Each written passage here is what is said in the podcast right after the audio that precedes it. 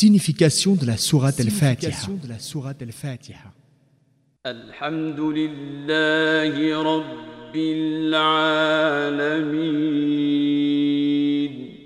Louange à Allah, Seigneur des mondes.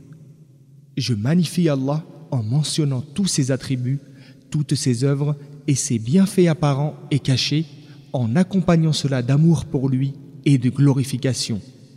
Le Rab c'est-à-dire Rabbi dans le verset, c'est le Créateur, le Souverain, l'Agissant, le Bienfaiteur.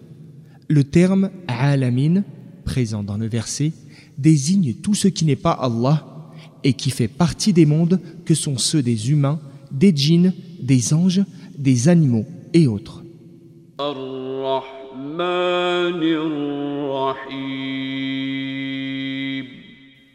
Le tout miséricordieux, le très miséricordieux. Ce sont deux noms parmi les noms d'Allah. Le Rahman est celui qui a comme qualité d'avoir une miséricorde globale et générale qui embrasse toutes choses, alors que le Rahim est celui qui a comme qualité une miséricorde particulière dont ne bénéficient que ses seuls serviteurs croyants.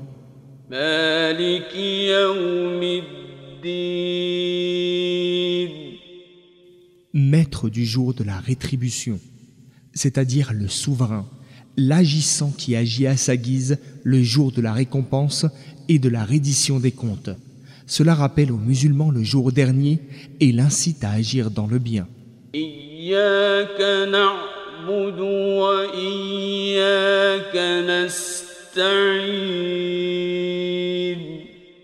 C'est toi que nous adorons et toi dont nous sollicitons l'aide. Ô notre Seigneur, c'est à toi seul que nous consacrons l'adoration et quel que soit le type d'adoration, nous n'associons personne à toi dans ton droit exclusif que tu es le seul à mériter. En toutes nos affaires, nous demandons ton aide à toi et à personne d'autre.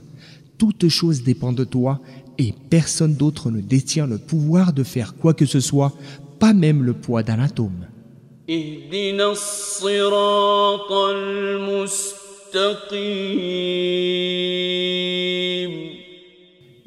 dans le droit chemin. Montre-nous la voie droite, as-sirat al-mustaqim. Oriente-nous vers elle. Fais en sorte que nous l'empruntions et raffermis nos pas sur cette voie jusqu'à ce que nous te rencontrions. La voie droite, as-sirat al-mustaqim, c'est la religion de l'islam, voie claire qui amène jusqu'à la satisfaction d'Allah et à son paradis, montrée par le dernier des prophètes et messagers, Mohammed, paix et salut d'Allah sur lui. L'homme n'a aucun moyen de connaître le bonheur si ce n'est qu'en la suivant.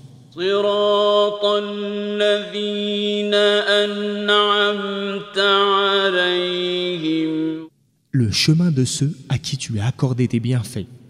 Autrement dit, la voie de ceux à qui tu as fait la faveur de leur donner la bonne direction et la rectitude, c'est-à-dire les prophètes et les vertueux qui connurent la vérité et la suivirent.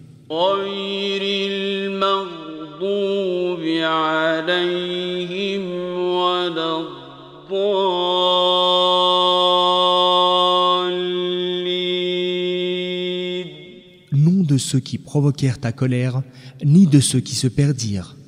En d'autres termes, éloigne-nous et préserve-nous du chemin de ceux qui ont mérité ta colère et contre qui tu t'es courroucé, car ils connaissaient la vérité, mais n'ont pas agi conformément à elle, à savoir les Juifs et ceux qui leur ressemblent de ce point de vue. De même, éloigne-nous du chemin des égarés, c'est-à-dire ceux qui n'ont pas été guidés à la vérité du fait de leur ignorance, à savoir les chrétiens et ceux qui leur ressemblent à cet égard.